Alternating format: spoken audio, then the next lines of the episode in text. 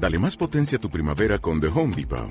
Obtén una potencia similar a la de la gasolina para podar, recortar y soplar con el sistema OnePlus de 18 voltios de Ryobi desde solo 89 dólares. Potencia para podar un tercio de un acre con una carga.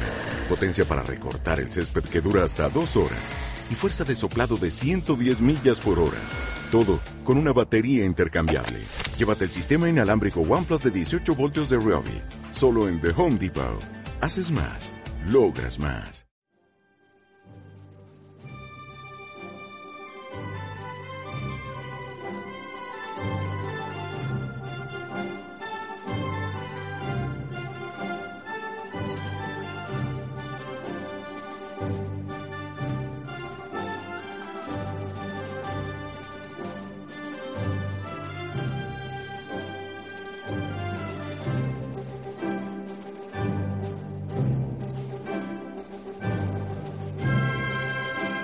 Muy buenos días, queridos oyentes. Bienvenidos a Radio Libertad Constituyente.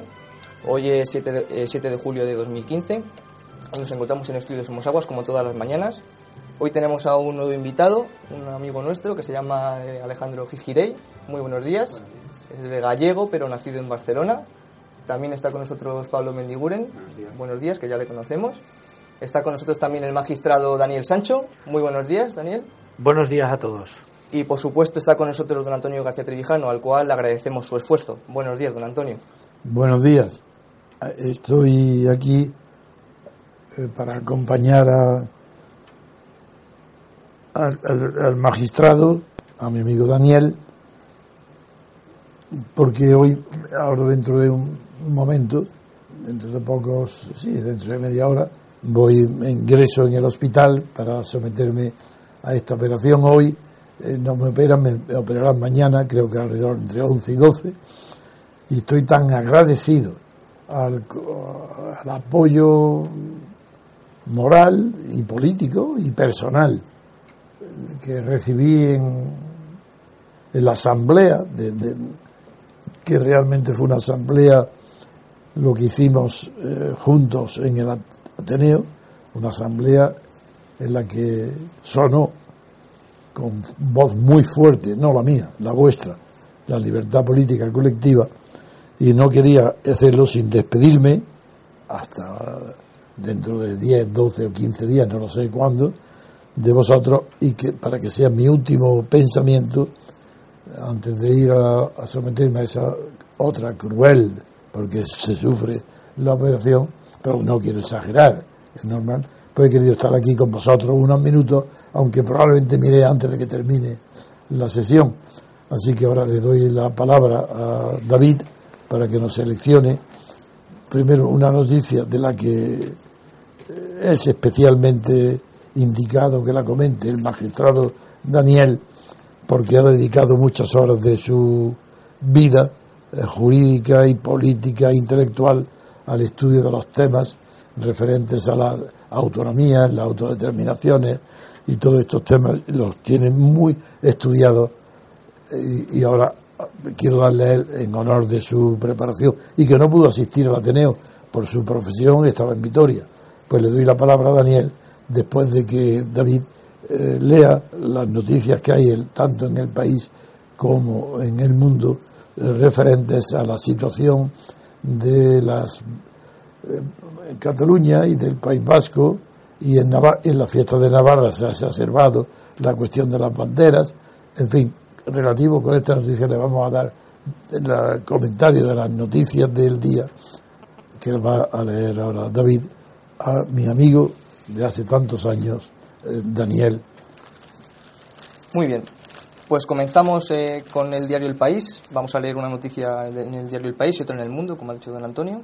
En el diario El País viene en portada. Mas y Junqueras luchan por el control de la lista soberanista. La noticia viene desarrollada en la página 18. Mas y Junqueras pugnan por controlar la lista soberanista. Dice, una imputada de CDC asume un escaño, llamada Teresa Gomis. Esto referente a, a la noticia referente a Cataluña. Y en, Del diario El País. Del diario El País, efectivamente. Y en el diario El Mundo leemos la noticia referente a, al gobierno navarro. En portada. Sí, porque son asuntos que están actualizados por las batallas que hay de banderas y de las listas soberanistas en Cataluña y, en el, afán de las fuerzas de las fuerzas soberanistas vascas en conseguir la anexión de Navarra. Muy bien, leemos en la página 4 del diario El Mundo, en portada no viene el asunto. Dice, el gobierno navarro impone el euskera. El, el acuerdo entre Geroa, Bay, Bildu y Podemos favorece a los medios que emitan programación en este idioma. Se elaborará un diagnóstico de los funcionarios vascoparlantes y se colaborará con instituciones vascas. Pero hay una noticia previa a esa, que es la de las banderas, de la Icurriña en Pamplona, con las fiestas de Pamplona. No sé si está en la misma página, pero es importante esa. En, la, en la, página 4 del Día del Mundo no, está, don Antonio. Pero, a ver, Daniel, porque yo creo que lo hemos comentado al sentarnos. Bueno, eh, tú has utilizado guerra de las banderas, eh, o has dicho... Ya ni guerra, porque... Conflicto de las banderas. Yo quería comenzar mi intervención diciendo que, bueno, el contexto en el que se desenvuelve esta noticia son las fiestas de San Fermín, eh, históricas, internacionales, tradicionales de Navarra y más concretamente de Pamplona. Creo que habrá práctica unanimidad o casi unanimidad si digo que la fiesta es una representación cultural de todos, no es algo que se pueda patrimonializar ni por una ideología ni por un partido. Esas fiestas que popularizó tanto Hemingway y toda la literatura son una, son una de las principales fiestas de España. Efectivamente. Se llama Pamplona, la fiesta de San Fermín, pero son una de las famosas fiestas de España, pues como la Feria de Abril de Sevilla. Pero por eso te digo, Antonio, que el, el trasfondo de la noticia es un intento de patrimonializar y politizar una institución, una actividad, una práctica cultural que es de todos. Entonces, ¿quién puede decir que los encierros de San Fermín son de izquierdas o de derechas? O las fallas de Valencia. efectivamente, el mismo caso. Lo que ocurre es que ahora estamos en San Fermín y estamos analizando esta noticia. Pero en este contexto, como digo, eh, hay formaciones políticas que no pierden la ocasión, no pierden el momento para tratar de politizar lo que es de todo, atrayéndolo y haciéndolo a una parte, haciéndolo suyo. Bien, eh, cuando mínimamente hemos comentado esta noticia antes de abrir el programa, yo le he dicho a Antonio que quería hablar de ella porque eh, para mí las dos noticias, tanto la de Cataluña, la creación de esa Asamblea Nacional, como el intento de el gobierno navarro de escaldunizar las fiestas de perdón las fiestas de San Fermín se eh, pueden mm, reconducir a un contexto en el que nosotros ya hemos hablado de él. Eh, el concepto de nación el concepto orteguiano de nación en la historia del pensamiento político y filosófico hay dos formas de concebir eh, la idea de nación. En España, la influencia de un autor conservador, como es Ortega.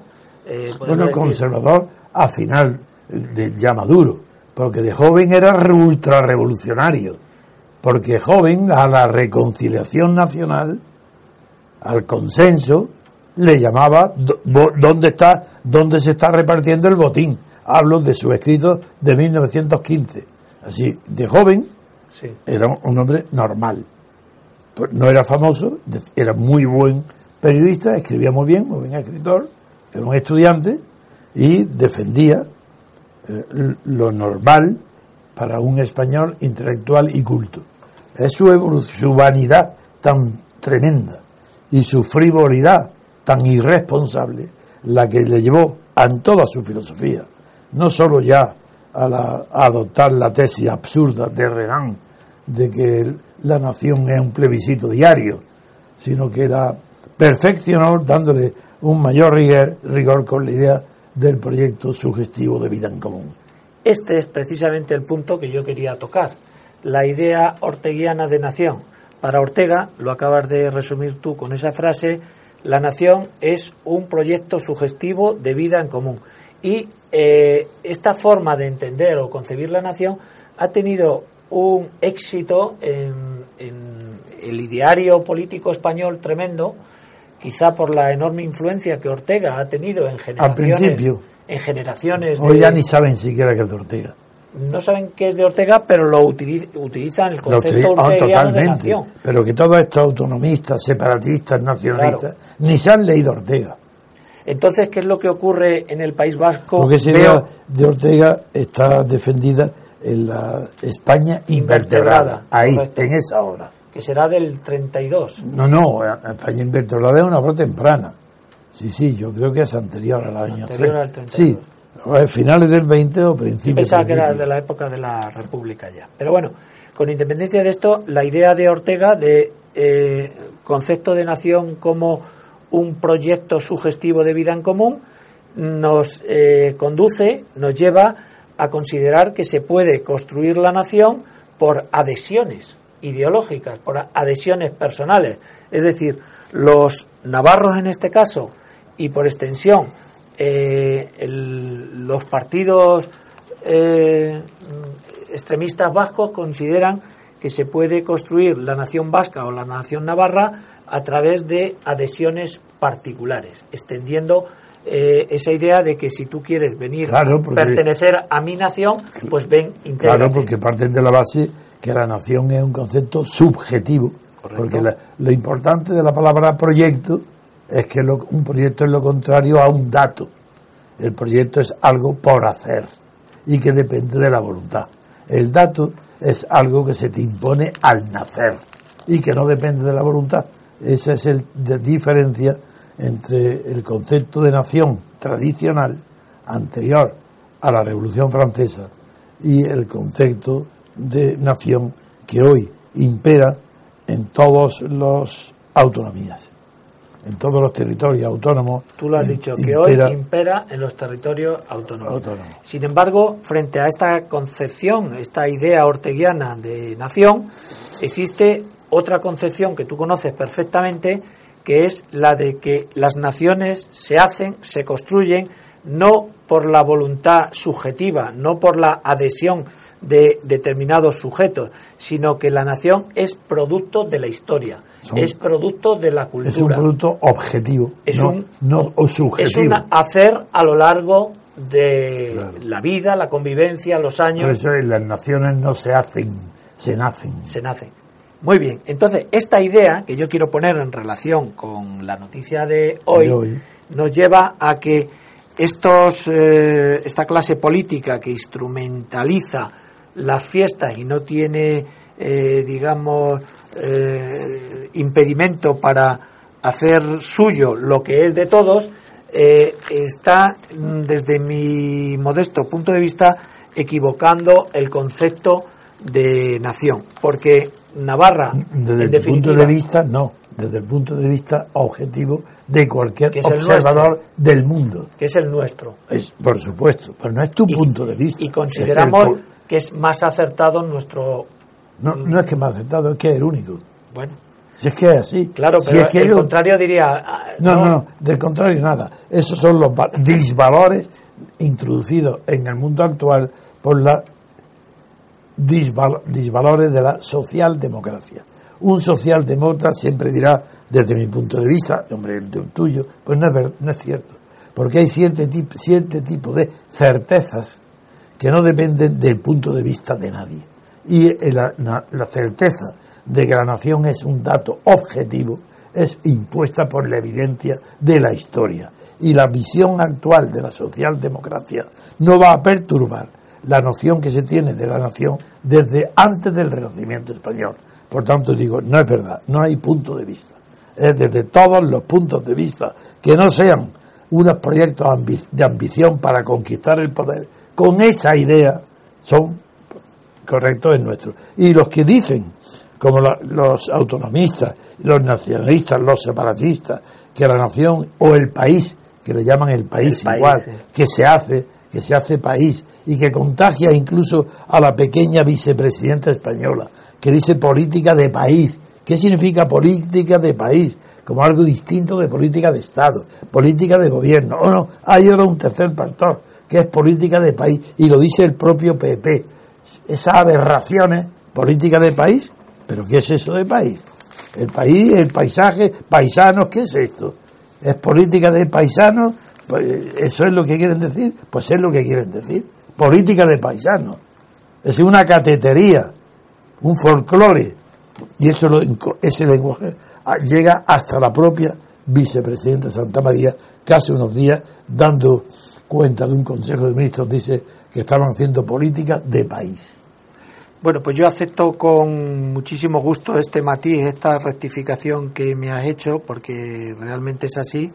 Creo que el punto de vista objetivo para el estudio del concepto de nación es el que el que es, el que el único válido.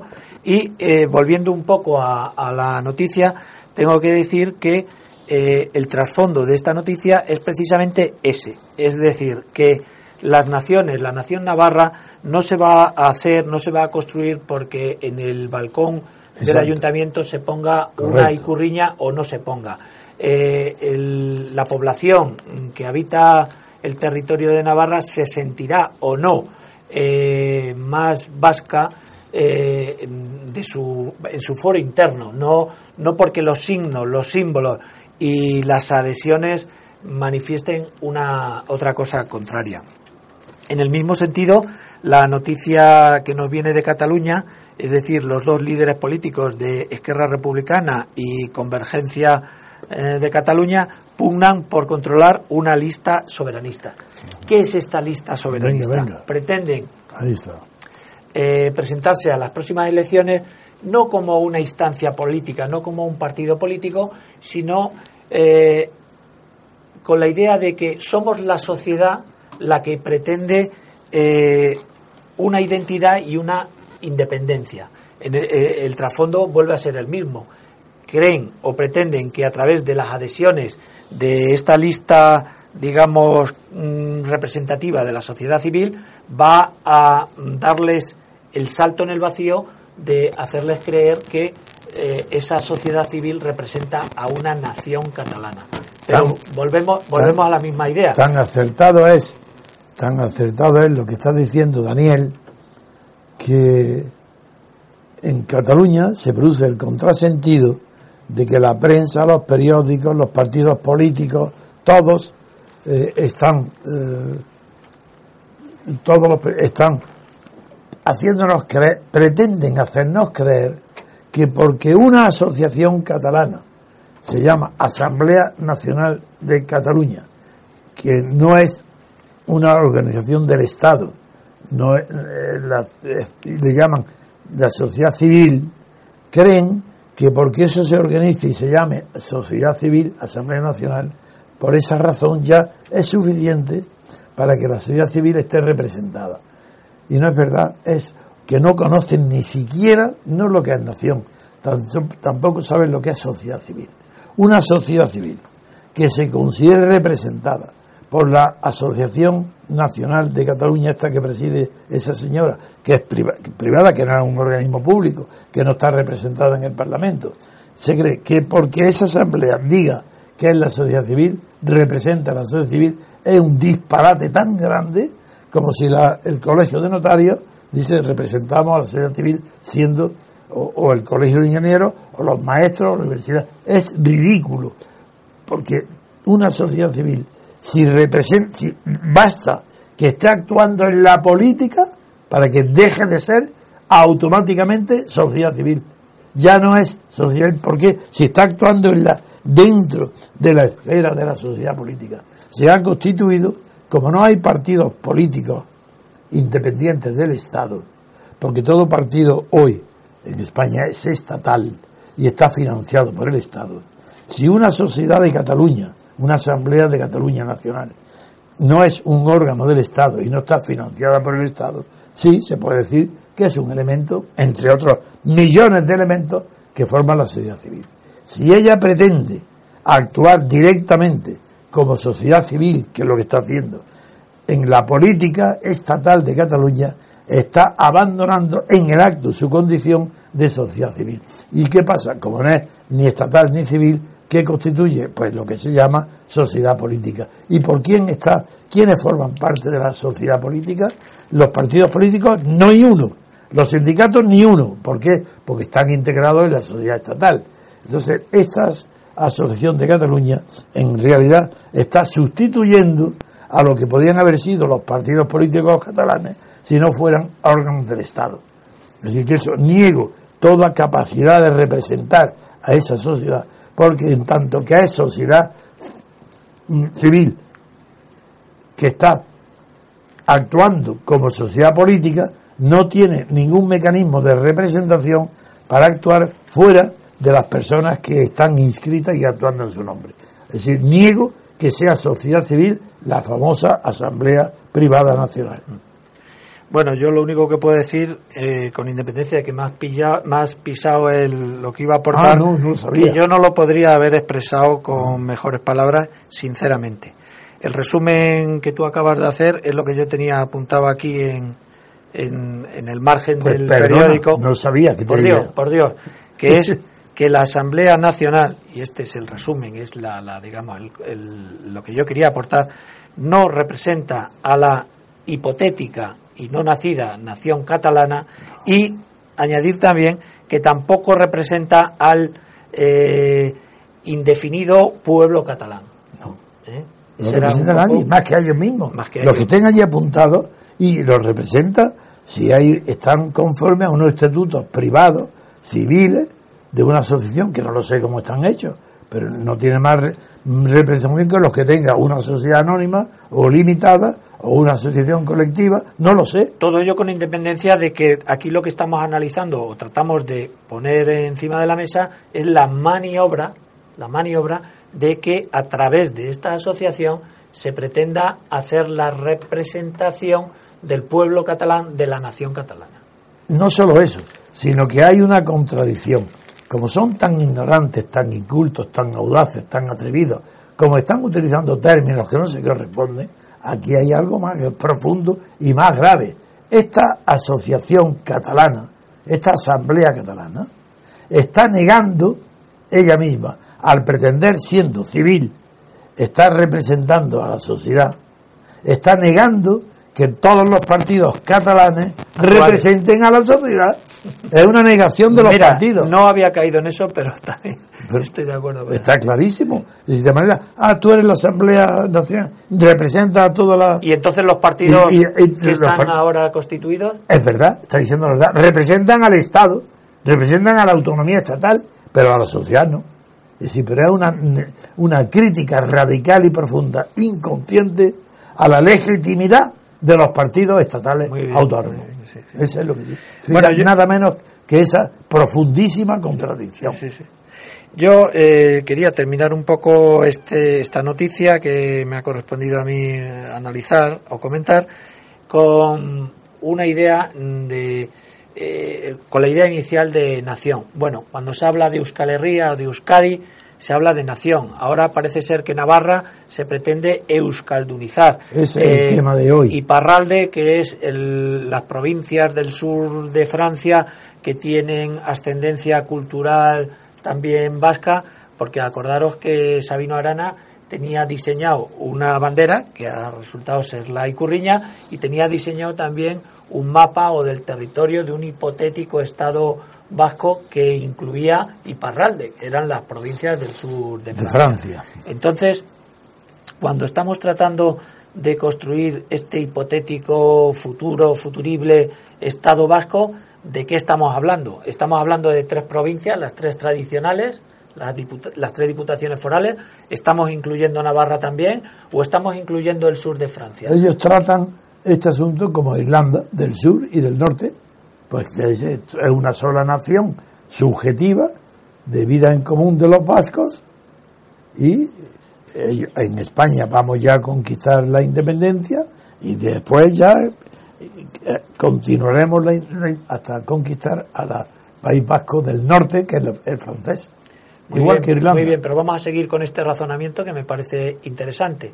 Entonces, en ese eh, en esa construcción del Estado sería por agregación. Las tres provincias vascas se agregarían Navarra y luego en un tercer estadio se podría agregar Iparralde. Sí, sí. Entonces, esa, esa concepción del Estado no es la que están criticando precisamente de España como una agregación de antiguos reinos medievales. Eso es lo que ellos critican, diciendo que el Estado pretenden hacer lo que están criticando en España. Exactamente. En la formación de la nación española fue fruto de muchos siglos de luchas y la nación no aparece de golpe, sino que tiene que producirse nada menos que los siglos de la reconquista y, la nación no nace cuando los reyes católicos conquistan Granada.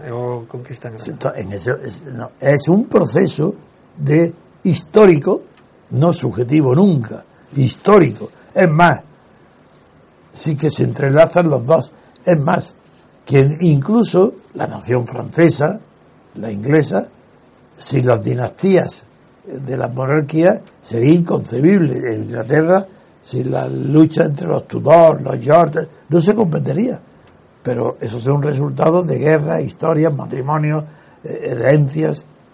Y en España, el inicio es que se concibe ya la unidad territorial de España se une a la idea de la reconquista de territorios que estuvieron que estaban fueron conquistados por la invasión árabe la, del siglo de comienzos del siglo VIII y eso es a partir de esa unidad territorial que es la primera que se considera como un patrimonio de los reyes los súbditos también se consideran comunes perteneciendo a un mismo destino porque esa es la palabra destino sí que es fundamental en el concepto de nación, pero no como destino individual, producto de un proyecto, sino que los habitantes de un territorio, al estar unidos todos en el territorio a una soberanía, aparece el concepto de soberano, que es el que va a calificar a las naciones y definir sus límites. Los límites de una nación están allí hasta donde llega la cualidad del soberano que tiene la máxima, el máximo poder en esa nación. Y de ese concepto de soberano nace el concepto de Estado, pero muy posterior. La nación, las naciones más viejas de Europa, entre de luego la está España, Portugal, Francia e Inglaterra, son anteriores al Estado. Hay previamente nace una nación y no tienen conciencia de unidad sino a través de la unidad de la corona. Son súbditos de una misma corona. Y ese proceso termina ya con la formación del Estado hasta el punto que Carlos Marx, lo repito siempre, porque sabéis que repito, porque hay que machacar para destruir las falsedades que nos impone la propaganda del Estado actual. Pues eh, Carlos Marx dijo que no existía derecho de autodeterminación, con la palabra de libre determinación, en aquellos pueblos que habían descubierto, conquistado, logrado su unidad, su unidad estatal a través, a través de la unidad nacional antes de la Revolución Francesa. Y cita expresamente a España. Y hace, la única excepción que hace es con Irlanda, y lo dice, por razones exclusivamente religiosas, admite que haya derecho de autodeterminación en Irlanda. Pues no es que yo esté citando a Carlos Marx en aquello que me conviene para no citar. No, Carlos Marx, le gusta o no le gusta a la derecha o a los olvidadizos, es uno de los pensadores más grandes de la historia. Y, es un hombre de buena fe eh, que ha, escrito libros y, ha contribuido al conocimiento de la historia, de la sociología, de la economía, es una de las primeras cabezas del mundo de la historia. Entonces, cito, ¿por qué cito a Carlos Marx? Porque el marxismo y la izquierda española han estado unidas desde que el anarquismo fracasó en España y en Suiza, en el Jura, que fueron los dos países donde triunfó el anarquismo. Pues desde entonces el socialismo de Marx tomó eh, la vanguardia y, los que hoy defienden la soberanía, la independencia de Cataluña, el PIB vasco, inicialmente fueron los marxistas, los comunistas, que eran tan ignorantes que no conocían a Marx. Que no conocían ni sabían la doctrina de Marx. Eh, por eso hago esta pequeña excursión. No, no, muy interesante, pero vamos a ver, es que quizás yo me he expresado mal. Lo que quería transmitirte, Antonio, transmitir a los oyentes, es que eh, ahora mismo el independentismo o el pensamiento independiente o los que propugnan la independencia de Cataluña critican la idea del Estado español o del concepto de nación española porque dicen que a lo largo de la historia España ha sido una agregación de reinos, de estados, de, de países y que como tal agregación es mm, artificial que se puede he comprendido muy bien lo que y que claro que ellos están contradiciendo ellos mismos la, historia claro de su propio eh, su propio autoproceso que para ellos es un autoproceso de agregación de agregación concretamente en el País Vasco. Y no le llaman de conquista territorial como se han formado las naciones y los estados. porque ellos no conquistan, dicen que no, están liberando. Pero, puede haber una conquista política, una conquista cultural, ya lo llamarán de alguna forma, no de ideas. bueno, yo con esto creo que... Muy bien. Muy bien, pues vamos a hacer una pequeña... No, no, quizás antes de, de eso, quizás convenga que no hemos hecho referencia al tema de la bandera. Ah, es verdad del tema de ahora en las fiestas de Pamplona, hemos iniciado con él y el pretexto que ha utilizado el ayuntamiento de Pamplona para que se eh, ondee la bandera vasca ha sido debido a la presencia en la fiesta de dos diputadas, ¿no?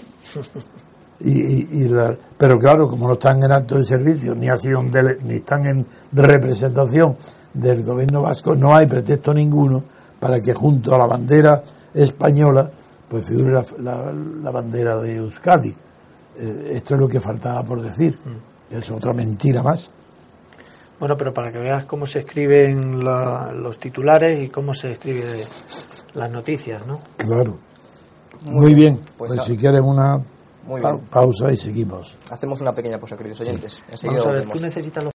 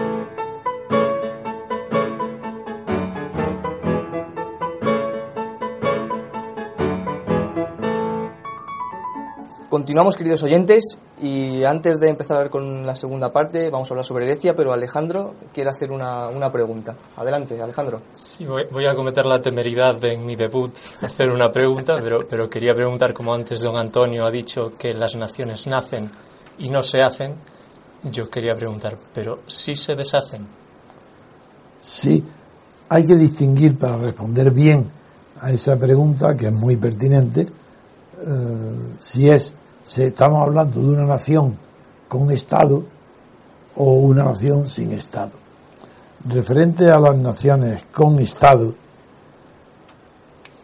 que por ejemplo Francia y España, Renan, el maestro de Ortega, decía que la nación era algo subjetivo, claro, diciendo que una nación puede ser todo no solo hacerse, pero en cambio negaba la posibilidad de que una nación pudiera deshacerse. Eso es Renan. Renan, porque dijo la frase, una nación puede hacer todo, salvo suicidarse. Luego, ahí está incluida la idea de que una nación no puede deshacerse. Sin embargo, Renan, como todos los románticos tardíos, pues confundió eso, la palabra nación, con el significado de nación con el significado de Estado.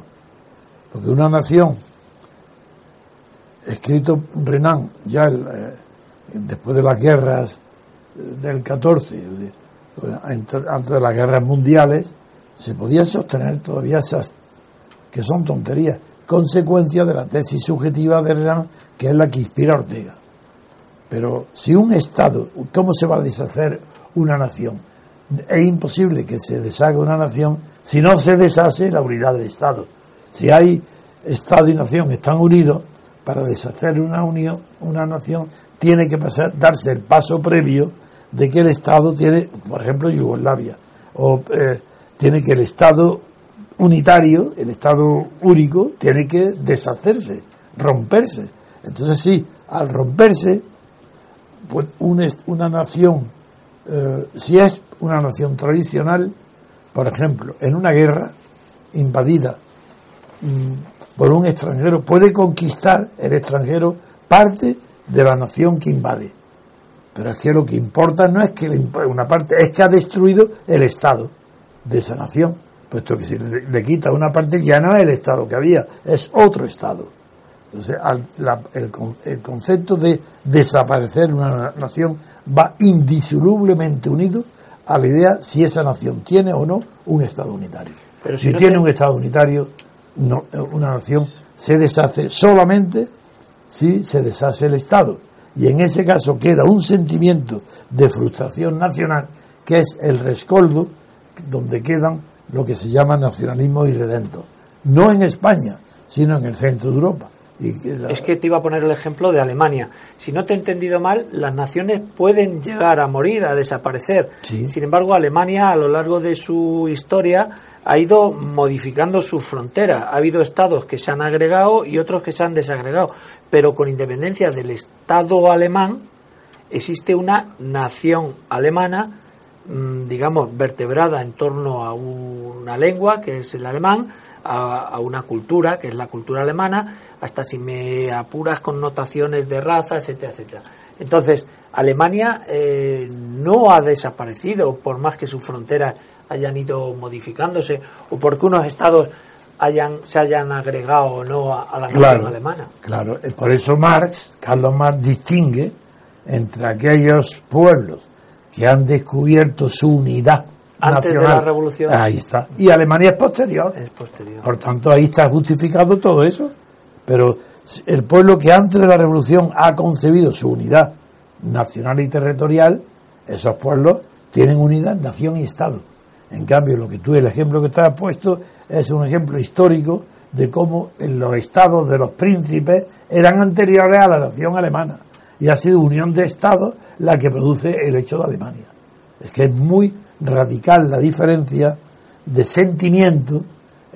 al final no. Por ejemplo, Estados Unidos, pues había 13 estados en cuanto a la independencia. Ahora tiene 50 o 40, 40 y tantos. 50. 50, bien con, aquí, contando Alaska. Y, pues, y sin embargo, el sentimiento nacional no existe al principio.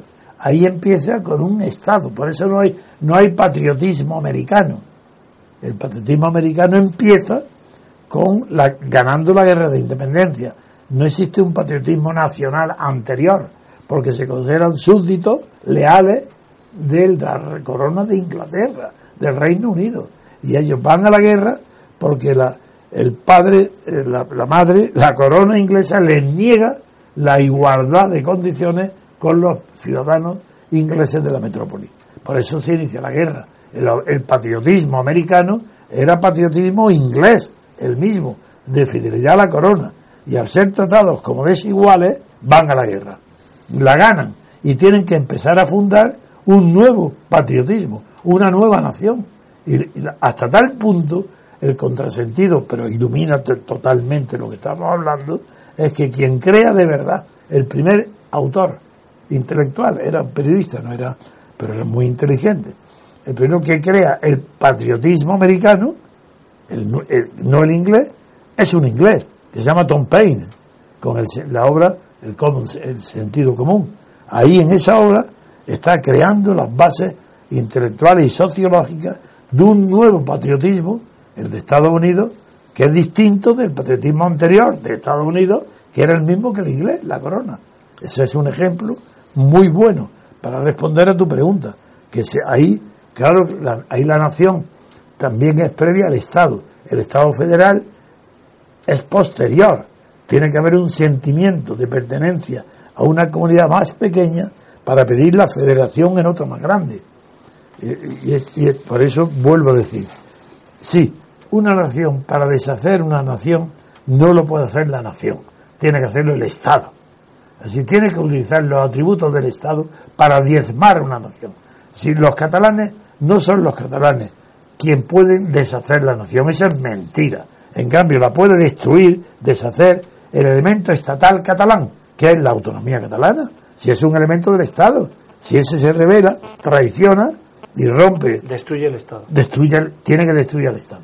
De todas maneras, Antonio, yo entiendo que hoy no es el día más indicado para profundizar en este tema, sí es. pero por otro lado es el tema que a mí me apasiona y quiero mm, hacer una aportación más al hilo de, de estas intervenciones.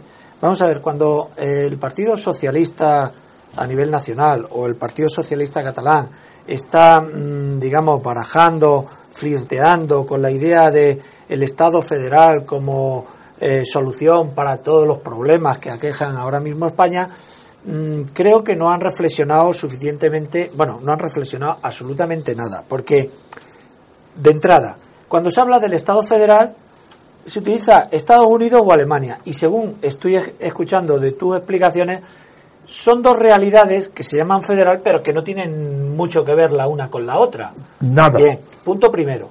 Eh, tratar de solucionar los problemas actuales de España con modelos históricos y países eh, tan alejados como pueda ser Alemania o Estados Unidos, me parece que es un poco imprudente, porque lógicamente esos países tienen su historia, tienen sus orígenes, sus causas, su formación. Simplemente es una comparación arbitraria. Arbitraria.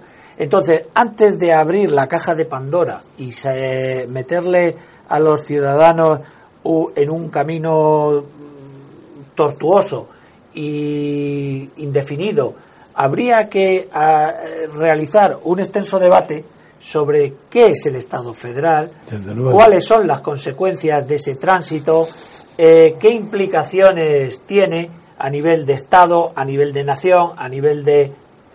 En fin, creo que es para el análisis de otro momento. Estados Unidos, no, pero es clarísimo, Estados Unidos se llega a la federación actual porque a la federación primitiva se le agrega otra cosa. ¿Y qué es lo que se le agrega? ¿Se le agrega acaso unas poblaciones a estatales? No, señor. Lo que se agrega, poco a poco van ingresando en la federación. Nuevos territorios. Son nuevos estados. Nuevos estados.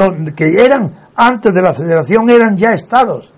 Entonces, dime, el PSOE, que, y Alemania no digamos, Alemania es que se eh, unifica la federación mediante la incorporación de estados, todos antes existentes. Pero tú, te das cuenta que el PSOE habla de federalizar España, pero no dice en qué consiste esa federalización y cuál es el... Es que no sabe nada. Pues por, eso mismo. Es que, es una palabra, es un Y si es cierto lo que estamos criticando tú y yo aquí, no, es una auténtica temeridad iniciar una reforma constitucional, nada menos que se está planteando una reforma constitucional para federar España. Pero si es que ellos no saben la diferencia entre Estado y nación.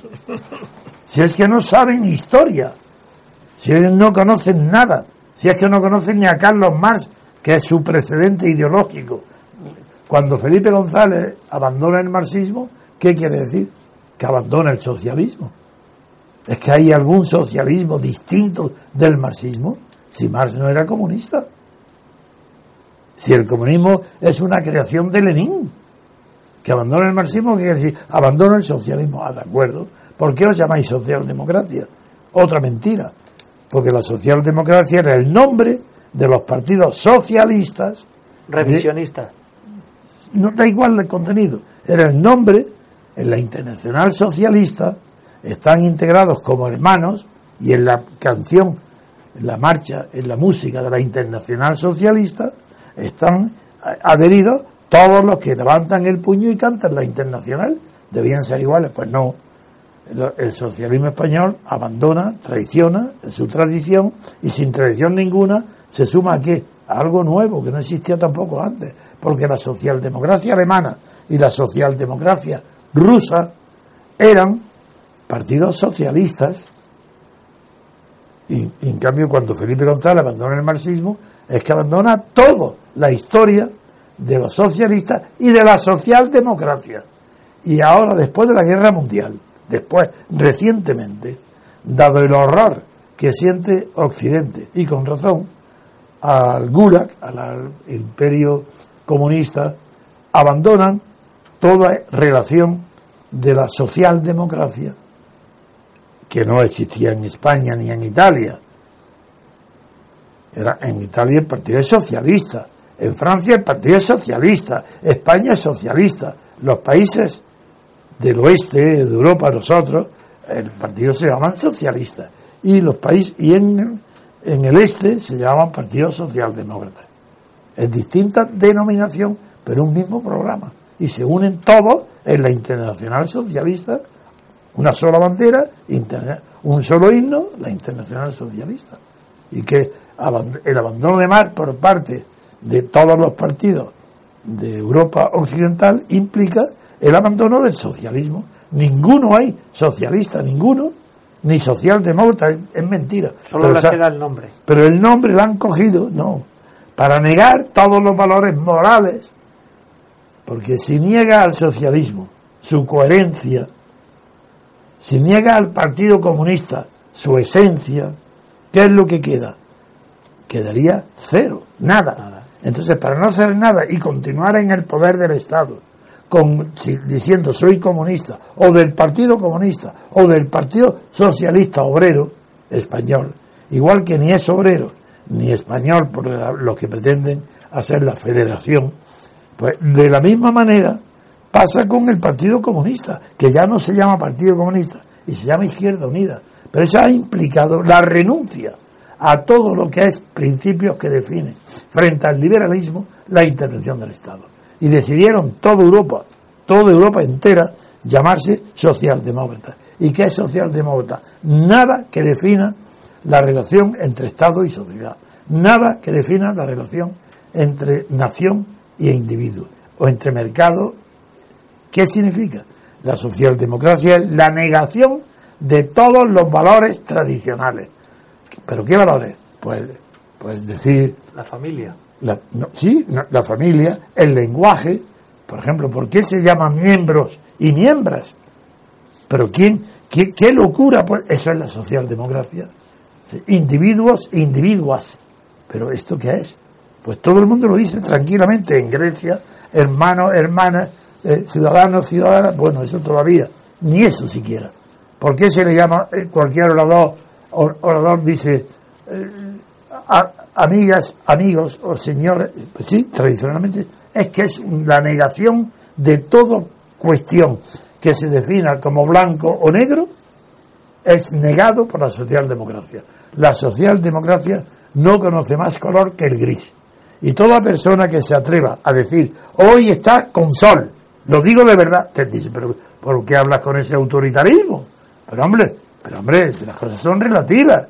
Hombre, tú dices que hay sol, pero bueno, ya veremos a ver si es verdad o no. Habrá que comprobarlo, ¿no? Y unos dirán que hay sol y otros que no. Eso se llama socialdemocracia. Por eso es un horror, un verdadero horror, porque es la absoluta desaparición no solo de la moral, sino de las categorías intelectuales. No se puede hablar si eres socialdemócrata, porque las palabras no significan ya lo que significaban a pesar de que muchos se sienten orgullosos de llamarse socialdemócratas. De ser nada. Decir, están orgullosos de ser nada, porque es la negación de la persona, de la personalidad, de la sociedad, de la nación, es los valores de la socialdemocracia, que son disvalores. En la, en la escala de valores que define lo último, Marscheller, eh, que, donde se incluyen no solo los valores morales, sino, y los valores éticos, sino también los valores estéticos de la belleza del arte. Esa es la socialdemocracia. ¿Qué arte hay en, un, en un, tubo de hierro de, de, 30 metros de largo y para inaugurar las plazas? ¿Qué arte hay ahí? Si la, y eso es socialdemocracia. ¿Por qué se llenan los museos provinciales de las porquerías mayores que ha producido? Eh, no el arte, porque eso es ni arte, la corrupción, eso se llama socialdemocracia. Todo lo que hay de horror, de falta de definición, se llama eh, socialdemocracia. ¿Por qué las mujeres todas son igual de guapas y los hombres todos igual de inteligentes? Eso se llama socialdemocracia. La desaparición de toda distinción. Eso es socialdemocracia. Es decir, la, la desaparición de toda definición. Porque definir algo es delimitarlo, ponerle el límite, distinguirlo de los demás. ¿Y qué es lo que hace la socialdemocracia? acabar con toda posibilidad de las definiciones. Y por eso soy enemigo radical, rotundo de la socialdemocracia, que es peor, más denigrante que cualquiera otra de las ideologías, porque es una ideología. Si no fuera ideología no sería tan peligrosa. Pero perdona que te interrumpa, y en el arte que tanto conoces y dominas como crítico artístico, ¿cuáles serían las manifestaciones de esa tendencia socialdemócrata? Todo el arte moderno, todo, absolutamente todo. Pero hombre, si Malevich, que es el que inicia eh, el arte moderno, se pasa 20 años pensando, ensayando y descubre y lo dice que la esencia del arte que ha descubierto el arte máximo, el mejor, y, y lo define como y lo hace con un cuadro que exhibe un cuadro íntegramente negro, sin ningún matiz. Y dije, la esencia de la pintura es un cuadro negro. Y si pasa otros cinco años más, el primero, 1917, pensando, claro, decían todos, uy, es que el pensamiento es tremendo, dice un, un cuadro negro, hombre, claro, es símbolo de que ya no hay lucha de clases. En el, esto pasa en, Rusia en el mismo año de la Revolución, el 17. Ya el negro es una sola clase, una sola clase. Por tanto, eh, pero era anarquista y puso el negro. Triunfa Lenin, triunfa el comunismo. Y ya, cuando viene la nueva política en el año 20, descubre y dice, no, me he equivocado. Malevich, el arte de verdad, el arte puro, la esencia es un cuadro totalmente blanco. Y ahí está Maleví, y está en todos los, adorado por todos los museos del mundo. ¿Y por qué arte blanco? Dice, porque en el, negro todavía hay una clase. No es la sociedad sin clase, es la sociedad de una clase, la anarquista. La sociedad sin clase, que es lo que buscamos todos, es blanco. Por esa tomadura de pelo es por lo que estoy enemigo radical. Eso es un ejemplo de inicio de todo el arte abstracto. El arte abstracto si puede ver, sí, igual que puede haber belleza en la naturaleza. Si mira una roca con un trocito pequeño, la amplía, pues puede ver una cristalización bonita y nadie la ha hecho más que pues puede haber representaciones así. Por ejemplo, la histología las fotografías de Ramón y Cajal son bellas del sistema eh, de la histología del cuerpo humano. Pues pero en principio el arte abstracto no lo soporto. En la parte abstracto y eh, comprendo el arte simbólico y ya es me cuesta un poco trabajo, pero admito en el arte la simbología. Pero el arte es la materialización de la belleza. ¿Y qué, qué belleza hay? Es que yo no veo ninguna. Es más, ya Schopenhauer distinguía entre lo bello y lo bonito. Bueno, pues el arte abstracto tampoco es bonito. Que no es bello, eso nadie lo pretende que lo sea. Pero es que tampoco es bonito. Es que, es que cualquier otra representación de la naturaleza o de, pues es más bonita. Yo creo que tenemos que en, esta, en estos programas hacer más referencia al tema del arte. ¿eh? Lo haremos porque tenemos, aparte de Armando, ahí se han incorporado últimamente otros músicos y otros artistas. Y ya, si yo tengo interlocutores válidos. Efectivamente, yo que no estoy, reconozco que en esa materia no estoy a la altura. No, no, no, pero yo me gusta ser didáctico, porque yo no. Es más, yo no creo que la crítica del arte sea como eh, se dice que todo el mundo puede opinar de gustos y colores. Pues no es verdad. Porque dice que no hay nada escrito, pues no es verdad. Probablemente lo que más ha escrito es de gustos y colores. Es que no es verdad. Es que una, una gran obra de arte puede ser explicada y comprendida por los que al principio no lo ven, pero jamás será como dicen los defensores del arte abstracto. No, no, es que al principio no gusta, pero si la mira y la mira y la mira y te acostumbra y ve una y otra, termina gustándote. Digo, claro, pues esto es absurdo, es una autogestión, una, sí, eso es una especie de hipnosis interna que hace que mire y diga, esto qué bello, qué bello, pero si por mucho que lo diga, eso es horrible. Yo comprendo que el arte puede valer eh, infinidad, algo que no... De dinero. de dinero. Pero sin embargo, el arte abstracto por o el arte moderno en, en algunas manifestaciones por lo que se ha pagado raudales de dinero, digo, pero ¿qué sentido tiene pagar por algo que no tiene ningún valor artístico? Bueno, eso es igual que los tulipanes. la, guerra de los tulipanes, la, la inflación de los tulipanes del siglo XIX. Igual, igual, es decir, la rareza es ya por sí mismo una fuente de riqueza. Vale lo raro, lo escaso. El arte abstracto es una rareza, lo que pasa es que ya no es escasa. Entonces hay una especie de lotería de los marchantes de elegir a unos cuantos que los ponen de moda porque hay una bolsa de, de valores, una verdadera bolsa de valores del arte y del abstracto. Eso está consagrado así y ya es irreversible. Ahora, por ejemplo, Picasso, tan admirado. Pues Picasso no creó nunca nada. A mí me dice, ah, no hay nadie que pueda, que me hable de Picasso y que yo le diga, Picasso eso, su obra suya, la empezó copiando esto. Copiando. Fue un segundo pintor maravilloso. Probablemente ha sido el segundo mejor pintor de todas las épocas. Segundo pintor no quiere decir que todo lo que hacía hay otro mejor que él, todos. Y que él no tenía idea, imaginación ninguna pictórica todo lo que hacía estaba copiado de otro, copiado de otro. Tanto el cubismo como en la escultura, como el expresionismo alemán, todo lo copia. Y es buenísimo. copiando. Copiando. Y es más, como él, él, tenía una cualidad enorme que es eh, el dibujo. Él era uno de los grandes, grandes dibujantes. Pero en cambio jamás aprendió a dominar los colores. él se sabe, y lo sabía él mismo, sabía que ahí era un fracaso Picasso nunca dominó los colores, por eso se conoce en la época azul, rosa, porque no sabía pintar, no sabía combinar los colores, de los colores. Entonces hacían monocromáticos, porque no lo sabía. Eso en cuanto, eso. En cuanto la, la técnica pictórica, pues empieza imitando a las épocas más primitivas, empieza picando a Gauguin y a Toulouse-Lautrec.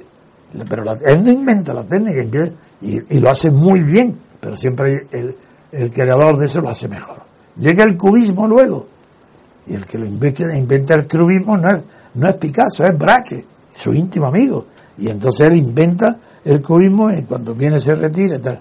Pero antes el fracaso grande suyo fue la señorita Taviñón. Eso fue el hazme reír de todos sus compañeros, donde quiso incorporar el cubismo con las narices y algo ridículo. Y todo eso además por una mala interpretación, porque allí el maestro más admirado de todos era Paul Cézanne, había ya había sido el periodo, la época anterior. Y el cubismo lo hicieron creyendo que Cézanne había descubierto el cubismo, y no es verdad. Lo que en las montañas Victoire en Francia ha pintado Cézanne, que se considera cubismo, no sería triangulismo, porque no hace cubos, hace triángulos. Y lo que describe él mismo están diciendo que la naturaleza toda puede reducirse a triángulos. Pero ahí sacaron la idea del cubismo, como luego con los demás eh, posteriores eh, sacaron ya la idea del, del tubismo, hacer como tubos, que eh, como Ferdinand Leger, comunista, pero ese era honesto y honrado. Ese dijo que jamás haría abstracto porque él no conocía eso, no sabía pintar, no sabía lo que era eso. Bueno, el origen de esta conversación estaba en la ideología del arte moderno y que todo provenía de la indefinición, el relativismo de la socialdemocracia.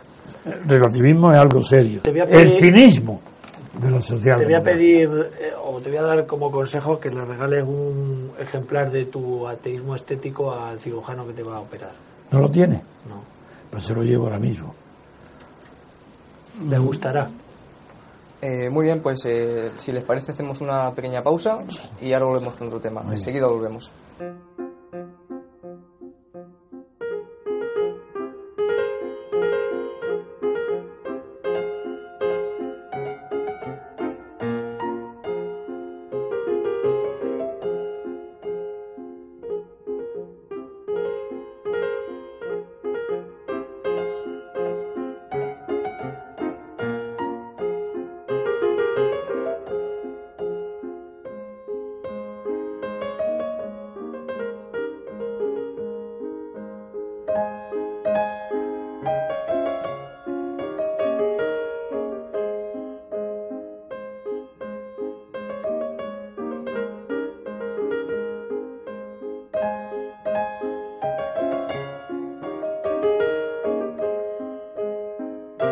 Continuamos, queridos oyentes. Esta última parte la vamos a dedicar a Grecia.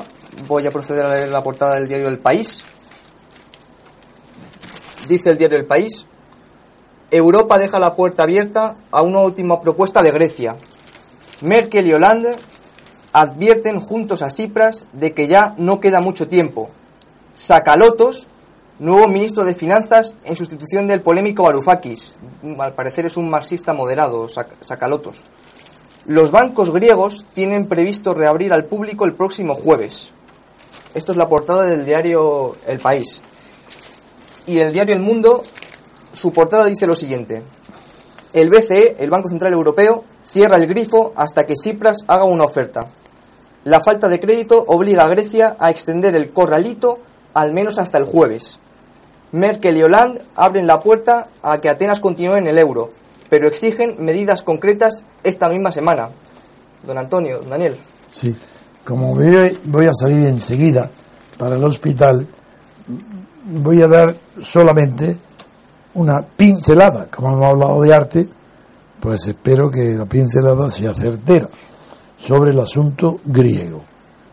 Mm, primero, ya es bastante excepcional que la unidad europea y en concreto la señora Merkel, que es la que tiene la batuta, esté dispuesta a iniciar con Grecia una nueva negociación, con total independencia con, de, con la idea de rescate. Ni la segunda ni tercer rescate, es una nueva negociación. Segundo, para ellos no quieren tener ninguna iniciativa la Unión Europea.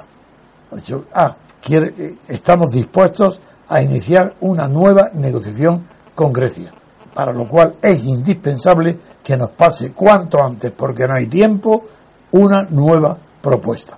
Una propuesta.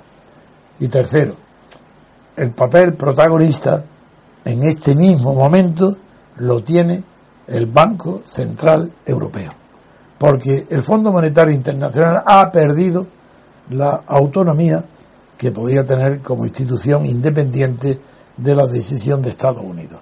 Obama, la influencia de Obama es tan, y de Estados Unidos es tan grande en el Fondo Monetario Internacional que la señora Cristina, eh, la presidenta, pues ya está quiere ayudar, pero no podrá hacerlo sin que tanto el Banco Central Europeo como la Comisión influida, dirigida por la señora Merkel, es decir, por el gobierno alemán, es decir, por la fuerza de la industria alemana y de la clientela que va a votar, la alemana, pues tendrán que decidirlo. Y lo, y lo que hay hoy es uno. O, A, diré más que uno, porque ya voy, ya había hecho el número. Pues A, que el Banco Central Europeo, Draghi, está en una posición de mantener el corralito. Es decir, dar suficiente tesorería a la banca para que no cierre la ventanilla y siga funcionando como corralito. Pero no de una manera indefinida, sino provisional y de momento.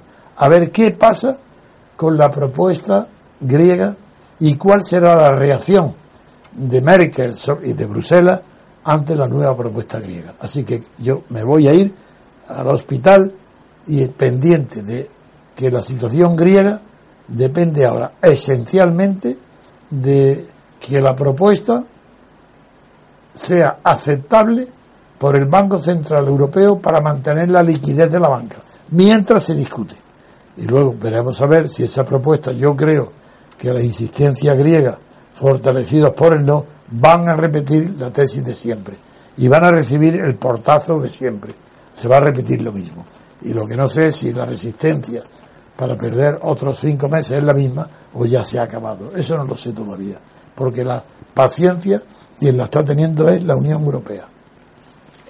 Muy bien, pues finalizamos el programa de hoy, queridos oyentes. Damos las gracias a, Pablo, a Alejandro, a Daniel Sancho, también a Enrique Vidal, que ha venido con nosotros, que ha llegado antes, y, a Elena también, que está aquí, y por supuesto a don Antonio García Trevijano. Eh, me gustaría, en, nombre de los oyentes, desearle una buena operación y una pronta recuperación, don Antonio. Venga, apoyado por vuestra energía y vuestros deseos, pocas personas habrán ido a un hospital sintiéndose tan arropado como yo salí del Ateneo, donde ahí de verdad eh, me llegó vuestra energía para saber que hay que resistir hasta el último segundo. Yo soy resistente, pero con vuestra ayuda más aún. Muy bien, queridos oyentes. Estaréis, tendréis noticias mías tan pronto como pueda. De acuerdo, don Antonio. Muy bien, queridos oyentes. Les emplazamos al programa de mañana. Les deseamos que pasen un buen día.